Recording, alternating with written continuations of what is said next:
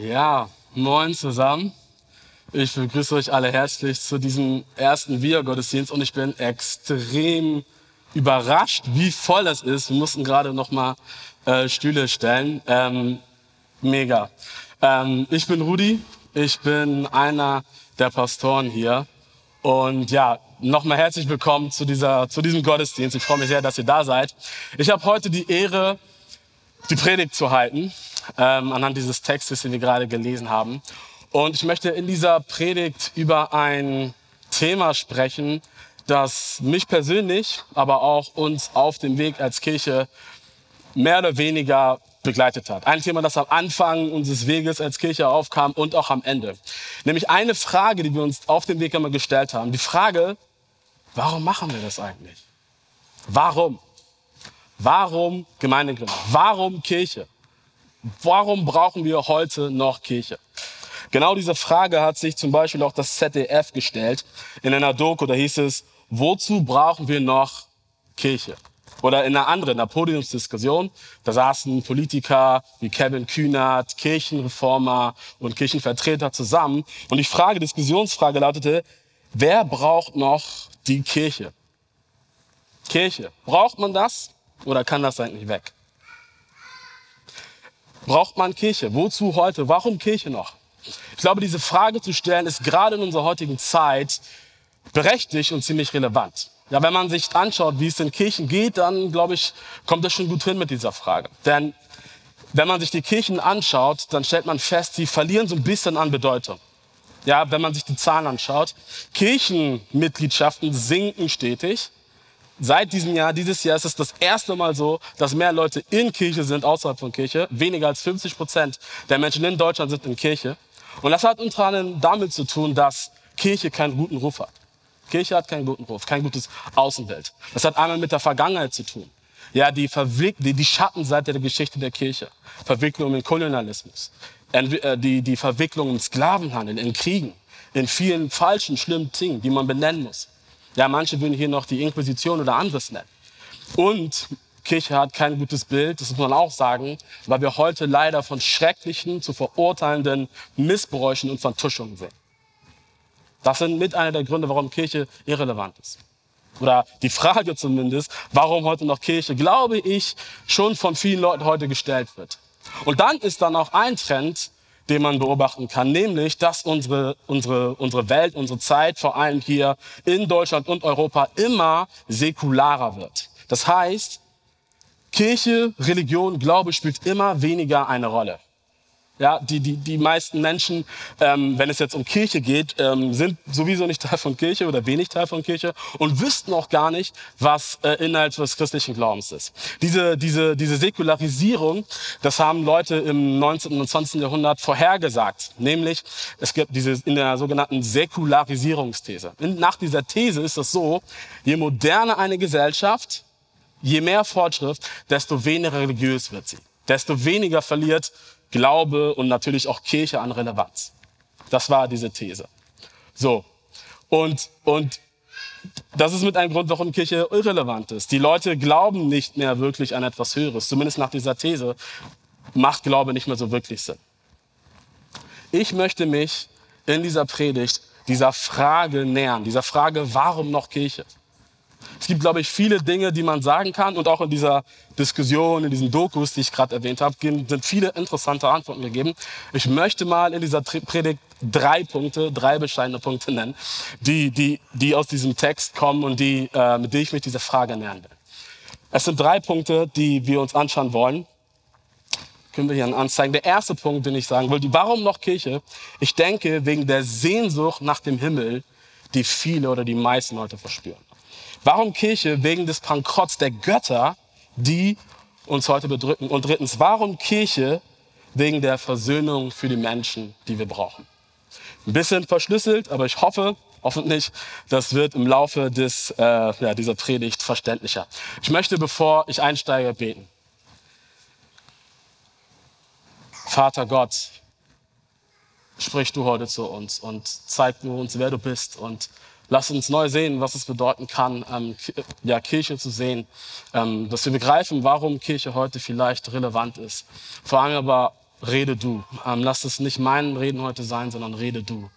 Lass die Worte meines Mundes und das Sinn, das Reflektieren, das Nachdenken, all unsere Herzen dir gefallen. Du unser Gott, du unser Herr und Erlöser. Amen. Der erste Punkt, Sehnsucht nach dem Himmel. Warum, warum noch Kirche? Wegen der Sehnsucht nach dem Himmel. Diese Worte, die wir gelesen haben, sind geschrieben im ersten Jahrhundert an Christen in Ephesus. Ephesus, das war eine Stadt, die heute an der Südwestküste der Türkei liegt. Ähm, eine große Stadt, eine Metropolstadt, ähnlich wie unsere Stadt Hamburg. Und Ephesus war ja eine Handelsstadt und viel, viel war dort los. Die Zeit damals in Ephesus und überhaupt im Römischen Reich damals war ähnlich zu der Zeit, äh, zu, zu unserer Zeit heute. Also es gibt da große Parallelen. Mein Professor an der Uni hat mal gesagt, äh, einen guten Satz, den man sich, glaube ich, gut merken kann, hat gesagt, das 21. Jahrhundert ist das erste Jahrhundert, das nach dem ersten Jahrhundert so ähnlich ist wie das erste Jahrhundert. Und was er damit meint ist, kurz gesagt, wir leben heute in unserer Zeit in einer nachchristlichen Zeit nach dem großen Zeitalter der Kirche, nach dem großen Zeitalter des Christentums. Wie gesagt, die meisten Leute, äh, für die meisten Leute macht Christentum überhaupt keinen Sinn. Ja? Und Kirchen verlieren an Bedeutung. Die Zeit, in der dieser Text geschrieben ist, ist eine, ist eine vorchristliche Zeit. Das war ein bisschen anders als heute, aber trotzdem ähnlich, weil in dieser Zeit war, war, war die Kirche relativ klein. Christen, das waren so diese komischen Verrückten, die diesem Rabbiner gefolgt sind. Ja, ihr Glaube hat auch damals in der, in der Zeit überhaupt keine Bedeutung gehabt. Und ähnlich ist es heute. Und neben diesen Parallelen gab es noch weitere Parallelen zwischen damals. Zum Beispiel die, die Zeit damals und auch die Stadt Ephesus war sehr multikulturell. Unsere Zeit auch. In unserer Zeit gibt es viele Religionen und Weltanschauungen, die nebeneinander leben und existieren. Das war damals auch. Ist heute für uns selbstverständlich, aber war lange in der Geschichte nicht selbstverständlich. Und dann eine weitere Besonderheit, die gerade für die Stadt Ephesus galt. Ephesus war eine Stadt, die sehr spirituell war. Überall, wo man hinschaute, sah man Hinweise für Spiritualität. Die Menschen glaubten eine, an eine weitere Welt, an eine Geisterwelt. Es gab Magier, Spiritualisten und man wollte mit diesen Geistern in Verbindung treten. Ja, überall Spiritualität. Diese letzte Parallele ist wahrscheinlich, wenn wir das jetzt hören, denken wir, wie ist das jetzt ähnlich zu unserer Zeit? Ich glaube, dass auch dieser Punkt sehr, sehr vergleichbar ist mit unserer Zeit. Denn es ist so, ich habe ja gerade diese Säkularisierungsthese genannt. Ja, je moderner unsere Zeit, je mehr Fortschritt, desto weniger gläubig werden die Leute. Tatsächlich ist es aber so, dass Glaube und Kirche in unserer Zeit heute boomen, weltweit, wenn man eine globale Perspektive einnimmt. Also, wenn man sich sogar moderne Länder anschaut, wie Korea, immer mehr moderner werdende Länder wie China, USA sowieso. Und dann könnte man auch Südafrika Afrika und Südamerika nennen. Ja. Glaube boomt. Also die Säkularisierungsthese stimmt nicht ganz. Und auch hier in Deutschland und in Europa, was so ein bisschen eine Ausnahme ist, ist es gar nicht so, wie wir denken. Viele Leute glauben tatsächlich an irgendwas. Ein, unter, bei einer Sache sind sich alle Autoren, die sich mit dieser Frage, ist Kirche noch relevant im Glaube, ist das noch irgendwie wichtig, sich einig. Auch diese Dokus, diese Podiumsdiskussion, die ich genannt habe. Es kommt immer das Gleiche raus. Sie sagen alle das Gleiche. Die meisten Leute sind gar nicht so nicht religiös, wie man denken könnte. Die meisten Leute würden sagen, dass sie in irgendeinem weitesten Sinne spirituell sind, an irgendwas glauben, an etwas Höheres. Und ich glaube, das ist, ist heute definitiv so. Und ähnlich wie damals zu Ephesus. Ja, damals in Ephesus gab es eine, einen, einen Hunger nach dem Himmel oder eine Sehnsucht nach dem Himmel. Und mit Himmel meine ich die Sehnsucht nach, ein, nach einer anderen Welt, nach einer höheren Welt, nach, nach einer Welt, die diese, diese Welt übersteigt. Und das sehen wir damals und ich glaube, wir sehen das heute. Wir sehen das zum Beispiel daran, dass sowas wie Yoga, Meditation voll beliebt ist. Wir sehen das daran, dass Menschen von Karma reden oder sogar an Karma glauben. Dass sie an das Universum glauben, das uns belohnt, das uns bestraft oder zu uns redet. Und wir sehen das, ein Tipp, wenn ihr Kohle machen wollt heute, dann macht einen Esoterikladen auf. Esoterik, da macht man richtig Asche. Also wir merken, ja, so, so, so krass ist das gar nicht mit der Nicht-Religiosität. Und das, dass es so eine Sehnsucht nach dem Himmel gibt, merken wir zum Beispiel an ein Zitat, was ich zeigen will, von dem Künstler, dem Hamburger Künstler. Wir sind in Hamburg, wir müssen Hamburg repräsentieren. von, von, von dem Künstler Ansu. Er sagt Folgendes in seinem Lied Wach auch. Bin ich getauft, trotzdem bin ich jemand, der an irgendwas glaubt, an irgendwas Größeres und Blau, doch leider ist der Himmel grau. Also er sagt, ich bin nicht getauft. Ich bin kein Teil von der kirchlichen Institution oder sowas. Aber das heißt nicht, dass er nicht an etwas glaubt. An irgendetwas glaubt er, sagt er ja. Und ich glaube, das ist ziemlich repräsentativ für unsere Zeit heute. Was hat das jetzt mit unserer Frage zu tun? Warum Kirche? Warum noch Kirche? Ich glaube, Kirche ist hier relevant, weil Kirche ein Ort sein will, ein Ort sein kann, wo diese Suche nach dem nächsten Leben, nach, nach dem Himmel, nach diesem Größeren, wie Ansus nennt, passieren kann. Ich glaube, dass Fra diese Fragen, die wir häufig mal haben, in Kirche gestellt werden können. Ich glaube, dass Kirche ein Ort ist, wo dieser Suche nach Spiritualität begegnet werden kann. Also unsere erste Antwort, warum, warum Kirche? Weil die Suche nach dem Himmel auch in Kirche passieren kann. Aber Einwand, natürlich ist es noch kein Grund, jetzt irgendwie das in Kirche wirklich zu tun. Und das führt uns zu unserem zweiten Punkt. Warum Kirche? Wegen, der, wegen des Bankrotts der Götter. Ephesus war nicht nur spirituell, überall spirituell, Bilder und so weiter, sondern voller Götter. In der Stadt wurden bis zu 50 Götter angebetet und die Stadt war tatsächlich sowas wie das Zentrum der Anbetung der damaligen Zeit. Überall, wo man hinging, sah man Götter. Es gab Altäre, es gab Tempel und es gab einen besonderen Tempel, den Tempel der Artemis. Artemis war die höchste Göttin der Stadt. Ähm, sieht man nicht so gut. Aber ihr Tempel war schick, schön, der größte. Ja, und alle waren stolz in Ephesus auf ihre Göttin Artemis. Ihr, ihr Tempel galt als einer der, als einer der, der sieben Weltwunder der damaligen Zeit. Und so ein Tempel war damals ein Ort, wo man die Götter erwartete, wo man hinging, um die Gegenwart der Götter zu, wahrzunehmen, um sie anzubeten, um ihnen Opfer zu bringen, mit dem einen Ziel, dass seine Gebete erhört werden, dass die Sehnsüchte und Wünsche gestillt werden. Das hat man in einem Tempel gemacht. Warum erzähle ich das alles?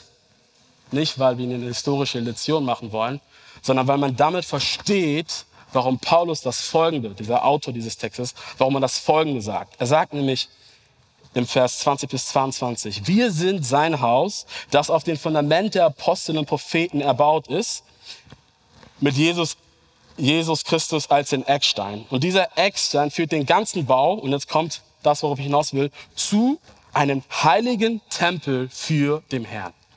Also mit anderen Worten, Paulus sagt, ihr, ihr Christen, die Kirche ist ein Tempel. Ihr seid ein Tempel. Ihr seid ein Tempel. Und nicht irgendein Tempel, nicht ein Tempel für irgendwelche Götter, für die Göttin und Herrin Artemis, sondern für, ihr seid ein Tempel für den Herrn. Ihr seid nicht so sehr als ein Gebäude, sondern als Gemeinschaft der Menschen, als eine Gemeinschaft, ein Ort, wo Gott, der Gott des Universums, der Vater von Jesus, präsent sein will, wo Menschen begegnen will, wo er, wo er, wo er, wo er sie die ihn anbeten, die Sehnsüchte, nach denen sie sich sehnen, erfüllen möchte. Das ist das, was, was Paulus hier damit sagt. Kirche ist ein Tempel. Und dort beten Menschen Gott ein. Ein Gott, würde Paulus sagen, der so anders ist als die Götter in unserer Zeit. Schaut, wir würden heute wahrscheinlich sagen, die meisten glaube ich, dass wir nicht mehr an Götter glauben. Wir glauben nicht mal an Götter und Göttinnen wie Artemis. Wir sind aufgeklärt. Ich glaube aber, dass wir sehr wohl in unserer heutigen Zeit gottgleiche Ismen, Vorstellungen, Werte haben, denen wir irgendwie alle dienen, die uns irgendwie alle prägen. Ich nenne mal ein paar Beispiele. Wir haben heute den Individualismus, der in Kombination mit, dem, mit, der, mit Authentizität einen riesen Stellenwert hat in unserer Zeit. Ist nicht unbedingt schlecht, hat aber kann auch seine Nachteile haben. Wir haben, wir haben neben dem Individualismus den Konsumismus, den großen Bruder des Materialismus wo wir meinen, durch Güter und Produkte glücklich zu werden. Und dann leben wir verbunden damit in einer, was der Soziologe Gerhard Schulz sagt, wir leben in einer Erlebnisgesellschaft. Und das meint, wir leben in einer Erlebnisgesellschaft und der große Gott unserer Zeit sind positive Emotionen. Positive Emotionen haben, Glück zu empfinden als positive Emotion und wir tun alles dafür, diese positiven Emotionen zu erlangen. Wir suchen unser Glück darin. Ein Schriftsteller, ein Philosoph, der das gut auf den Punkt bringt, wie wir Menschen so ticken.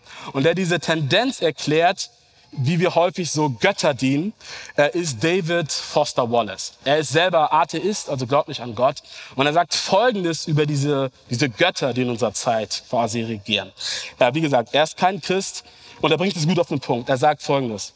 In den alltäglichen Grabenkämpfen des Erwachsenendaseins gibt es keinen Atheismus. Es gibt keinen Nichtglauben. Jeder betet etwas an, aber wir können wählen, was wir anbeten. Und es ist ein äußerst einleuchtender Grund, sich dabei für einen Gott oder ein höheres Wesen zu entscheiden. Denn so ziemlich alles andere, was sie anbeten, frisst sie bei lebendigem Leibe auf.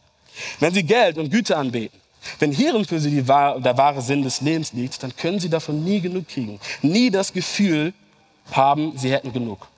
Wenn sie ihren Körper, die Schönheit und die erotischen Reize anbeten, dann werden sie sich immer hässlich fühlen. Wenn sie die Macht anbeten, werden sie sich schwach und ängstlich fühlen und sich immer und immer Macht über andere brauchen, um die Angst in Schach zu halten. Wenn sie ihren Intellekt anbeten und ein Schlau gelten wollen, werden sie am Ende, wenn sie sich am Ende dumm vorkommen, als Hochstapler, dem man jeden Augenblick auf die Schliche kommen wird. Und so, und so weiter.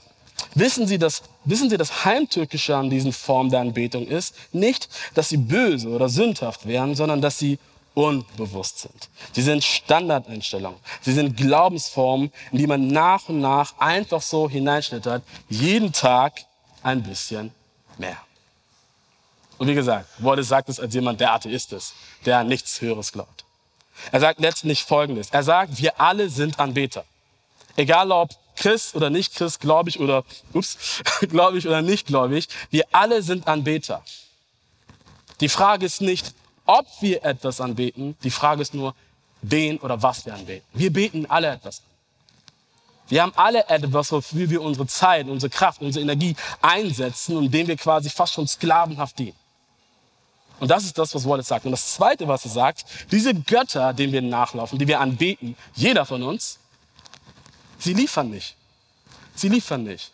Wir opfern auf ihren Altären mit unserer Energie, unserer Zeit, unserem Geld, aber sie liefern nicht.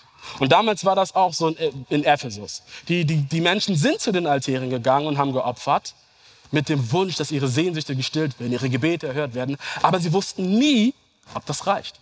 Deshalb sagt Paulus übrigens in dem Text, ähm, ihr, hattet, ihr wart ohne Hoffnung. Er sagt das nicht als ein religiöser Fanatiker, der auf andere herabschaut, sondern weil es eine Beschreibung war der Leute.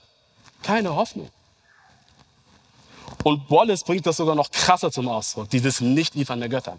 Er sagt, dass die Götter, denen wir uns, uns äh, ausliefern, er sagt, dass sie uns bei lebendigem Leib auffressen.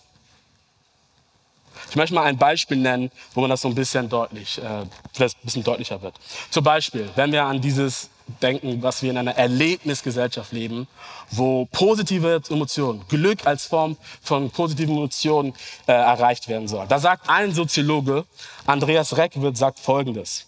Er ist Soziologe, er sagt, im grellen Licht der Öffentlichkeit tanzt die spätmoderne Kultur uns goldene Kalb, und das meint den geschaffenen Gott der positiven Emotionen und bringt zugleich im Verborgenen nicht nur zufällig, sondern eben systematisch negative Emotionen von erheblicher Intensität hervor.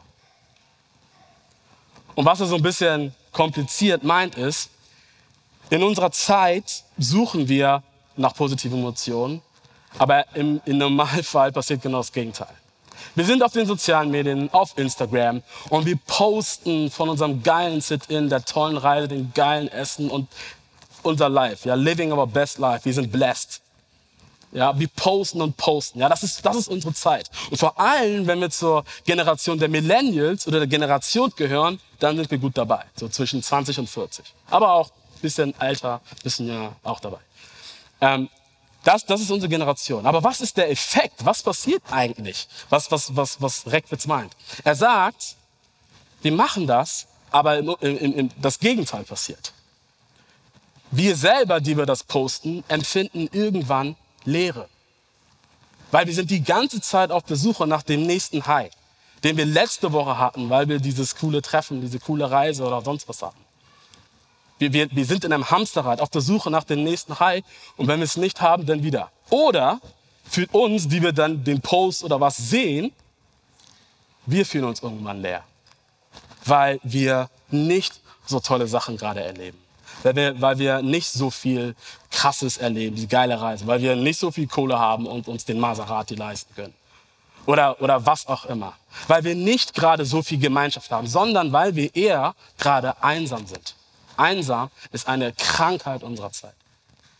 Oder weil ich gerade nicht diese Beziehung habe, diese glückliche Beziehung, die ich gerade auf Instagram sehe.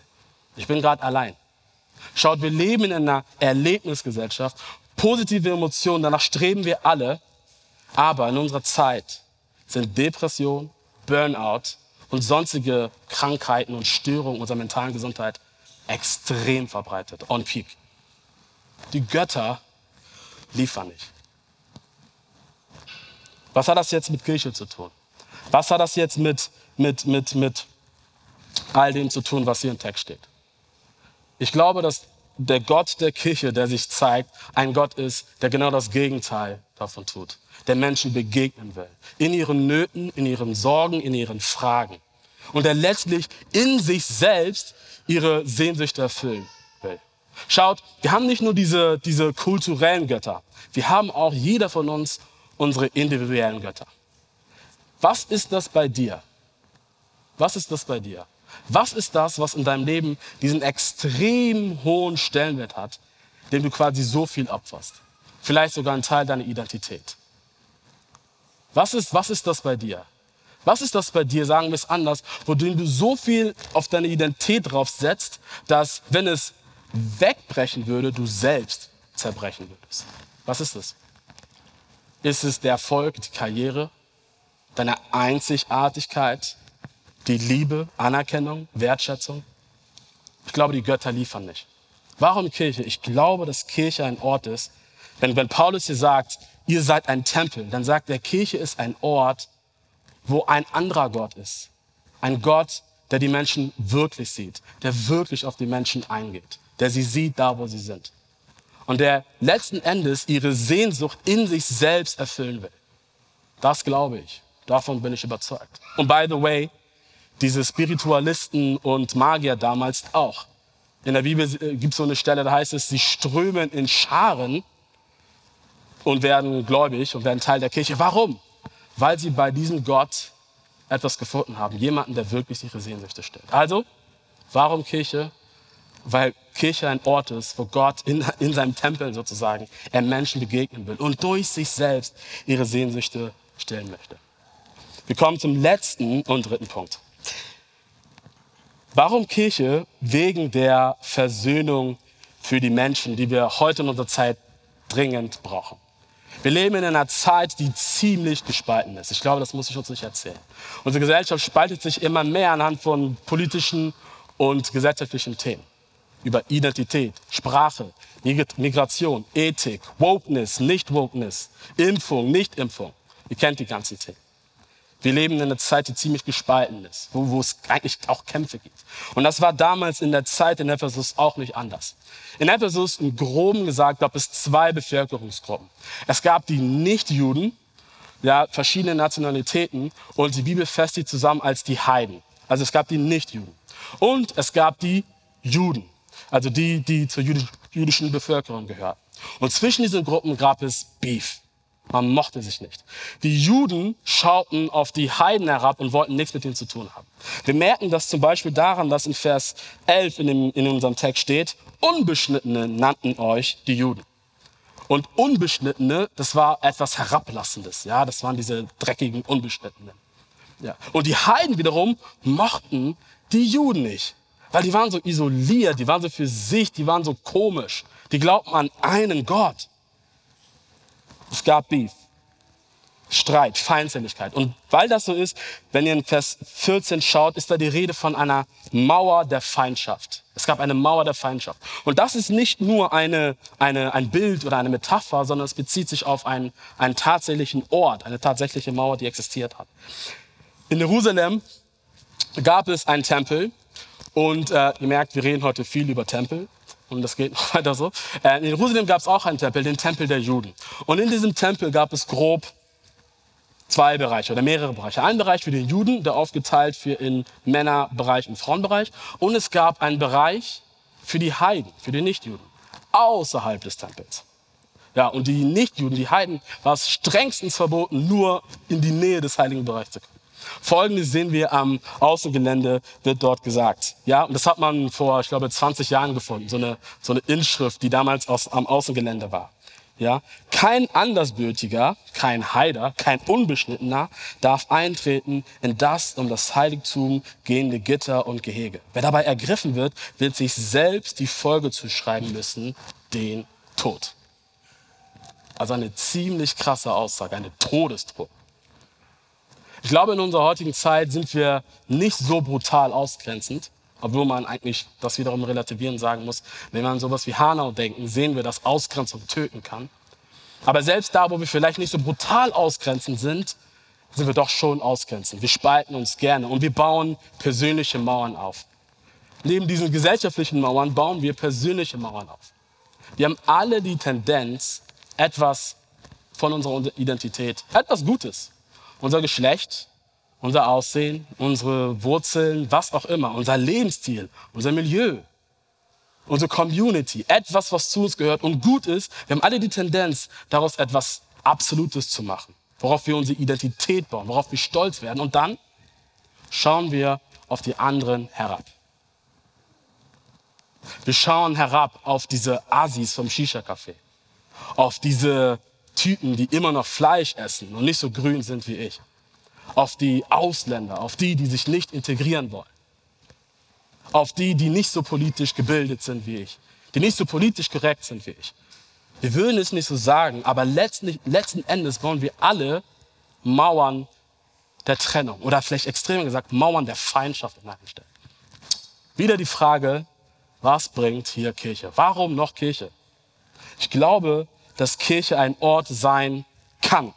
Und die Betonung liegt auf kann wo Menschen zusammenkommen. Wo Menschen zusammenkommen und wo Feindschaft nicht herrscht, sondern Versöhnung und Frieden. Kann. Manchmal sind wir als Kirche schon echt crazy. Aber ich glaube, dass Kirche das kann. Warum? Weil wir im ersten Jahrhundert das sehen. Wir sehen, dass Juden und Heiden das Unglaubliche passiert. Sie sind in einer Kirche an einem Tisch. Wie ist das möglich? Wie ist das möglich? Durch Jesus. Er sagt in Vers 14 lesen wir, denn Christus selbst brachte Frieden zwischen den Juden und den Menschen aus allen anderen Völkern, indem er uns zu einem einzigen Volk vereinte. Er hat die Mauer der Feindschaft, die uns früher trennte, niedergerissen. Jesus hat die, die, die Mauer der Feindschaft niedergerissen. Wie genau hat er das gemacht? Wie genau macht er das damals? Wie macht er das heute? Ich denke, er macht es auf zwei Wegen. Jesus bringt uns uns in unserer Trennung zusammen. Er bringt fremde Leute zusammen. Ich war vor einiger Zeit äh, tatsächlich hier in der Nähe, Bahnhof Alte Wehr unterwegs, abends, ziemlich müde. Und am Bahnhof höre ich auf einmal ein Yo! Und ich gucke hin und vor mir sitzt ein Typ, ein weißer Mann, breit gebaut, braun gebrannt, auf der Bank. Ja, später habe ich gehört, dass er Montagebauarbeiter war. Und er sagt, Yo, Kennst du Sean Price? Und dazu muss man wissen, Sean Price ist ein oder war ein amerikanischer Rapper und nicht, du meinst Sean P? Natürlich kenne ich Sean P. Und er sagt, danke, danke, dass du Sean P kennst. Ich frage immer die Leute, und die Leute kennen Sean P denn nicht. Die kennen immer nur Tupac, Tupac. Aber niemand kennt Sean Price. Seine Worte, wirklich. Ja, und was er dann macht, völlig begeistert, dass ich, das, dass ich den Typen kenne. Er zieht sein Handy raus, geht auf seine YouTube-App und macht ganz laut Sean Price Musik an. Ja, was ein bisschen peinlich war, weil, weil die ganzen Leute um uns herum dann uns schief angucken und so. Aber okay. Aber da saßen wir. Zwei wildfremde Leute, die sich eigentlich gar nicht kannten. Ein breiter Montagebauarbeiter und ein dicker Theologe. Am Bahnhof Alte Wöhr und sie hören laute Rapmusik. Was sie verbindet? Sean Price. Ja, so, so ähnlich ist das, was Jesus tut. Er verbindet Leute, er bringt Menschen zusammen durch sich selbst. Er bringt sie zusammen durch sich. in, die Christen, die, die an Jesus glauben, sind mit Jesus verbunden. Und weil sie mit Jesus verbunden sind, auch miteinander. Das tut Jesus. Er bringt einen Mensch zusammen und er zerbricht quasi diese Mauern der Trennung. Aber eine Sache tut Jesus noch. Eine Sache, die quasi die Voraussetzung dafür ist. Was Jesus noch tut, ist, er hebt die letzte Trennung auf. Er hebt die letzte Trennung auf. Was ist diese letzte Trennung? Was tun wir jetzt wieder? Wir gucken uns wieder den Tempel an. Im Tempel gab es nicht nur diesen Bereich, den Außenbereich für die Heiden und den Bereich für die Juden, sondern innerhalb dieses Bereichs für die Juden einen, einen heiligsten und einen allerheiligsten Bereich. In diesem allerheiligsten Bereich, da konnte man Gottes Gegenwart sehen, in seiner vollen Pracht sozusagen. Aber da konnte man nicht rein. Da war ein Vorhang, quasi die letzte Trennwand. Ein Vorhang war davor. Und durch diesen Vorhang konnte nur eine Person, nämlich der höchste Priester, und auch nur einmal im Jahr und nur unter ganz bestimmten Bedingungen. In einmal im Jahr ist Folgendes passiert. Der, der Priester konnte dorthin, aber er musste nicht nur sich selbst reinigen, das ganze Volk musste sich reinigen. Und dann wurde ein Ziegenbock geholt, ähm, der, dieser höchste Priester betete stellvertretend für das Volk um Vergebung der Sünden, Vergebung der Schuld. Und dann legte er die Hand auf diesen Ziegenbock und dann wurde der Ziegenbock aus dem Lager geschickt. Symbolisch dafür, dass alles, was trennt, alles Zerstörerische, alles Kaputte, alle Sünde, alle Schuld, die sich das Volk aufgeladen hat, nun weg ist, weggetragen ist. Schaut, was über Jesus gesagt wird, was Jesus, was Jesus sagt oder was über ihn gesagt wird, was er tut. Jesus sagt, oder im Vers 18 steht, durch das, was Christus für uns getan hat, was Jesus für uns getan hat, können wir jetzt alle, nicht einer, der höchste Priester, alle, weiße, schwarze, alle Geschlechter, alle Milieus, alle in einem Geist zum Vater kommen. Jesus tut das für uns. Jesus hat das für uns getan. Jesus schafft uns direkten Zugang zum Vater. Und wie tut er das? indem er alles, was uns trennt von diesem Gott, von diesem Vater, auf sich nimmt. Indem er, indem er alles Zerstörerische, alles, alle, alle Lasten, alle Schuld, da wo wir uns verschulden, auf sich nimmt. Ich habe mal eine, ich habe vor einiger Zeit eine Geschichte gehört von einem schwarzen Bürgerrechtler in der Bürgerrechtsbewegung, 60er Jahre, und in diesem, in diesem Interview erzählt er von seiner Geschichte, wie es ihm geht. Und ähm, es gibt dieses Interview und er erzählt und folgendes, folgendermaßen geht dieses Interview. Ähm, der Interviewer fragt, ist das nicht eine gefährliche Arbeit, die Sie da tun? Bürgerrechtler, der schwarze Mann, ja, das stimmt. Der Hass ist grausam und die Bestrafung ist brutal. Fragt der Interviewer, sind Sie jemals selbst verletzt worden? Bürgerrechtler, ja, ich wurde bespuckt, geschlagen mit Fäusten, mit Rohren, mit Ketten und Bluten zurückgelassen. Interviewer, aber Sie sind ziemlich groß. Waren Sie nicht in der Lage, sich zu verteidigen und sich zu wehren? Und jetzt können wir das hier anzeigen. Und er antwortet folgendes. Ja, am Anfang habe ich mich gewehrt und ich habe dafür gesorgt, dass einige es bereuten, mich überhaupt angegriffen zu haben. Aber dann habe ich gemerkt, dass es nichts bringt, sich zu wehren. Der Hass in Form von Fäusten und Ohrfeigen ähm, auf mich einprasselt, prasselte, prallte von mir ab und breitete sich wie Elektrizität aus. Ich beschloss, mich nicht zu wehren. Ich ließ zu, dass mein Körper diesen Hass absorbierte, so dass ein Teil davon in meinem Körper starb und nicht zurück in die Welt prallte. Und dann kommt, wie ich finde, der schönste Satz. Er sagt, jetzt sehe ich meine Aufgabe darin, inmitten des Bösen meinen Körper zu ein Grab für den Hass zu machen. Das ist das, was Jesus vor 2000 Jahren tut, als er an einem Kreuz hängt. Gedemütigt, geschlagen, angespuckt, entmenschlicht. Jesus hängt da am Kreuz und er nimmt alles auf sich. Als er dort hängt, heißt es, und stirbt, heißt es, dass in dem Tempel dieser Vorhang zerrissen ist. Der Weg ist frei. Jesus trägt alles. Jesus, Jesus wird quasi zu diesem Sündenbock. By the way, woher kommt das Wort Sündenbock? Von dieser alt-israelitischen Praxis. Jesus hängt am Kreuz und er nimmt all das Kaputte, all das Schrotte, all die Schuld, er nimmt das alles auf sich. Er absorbiert es. Er trägt es an seinem Körper. Jesus am Kreuz wird zum Grab für den Hass. Jesus am Kreuz wird zum Grab für alle Negativität, für alle Feindseligkeit. Jesus wird zum Grab für alles, was uns von Gott trennt, alles, was uns kaputt macht, alles, was uns zerstört. Jesus nimmt das alles mit in den Tod. Und da bleibt es. Er schafft es weg. Es ist weg. Das Alte ist weg. Wo wissen wir das? Wo wissen wir, dass diese Schuld und all das, was uns kaputt macht, jeden Einzelnen, wo wissen wir, dass das weg ist? Weil er nach drei Tagen von den Toten aufersteht.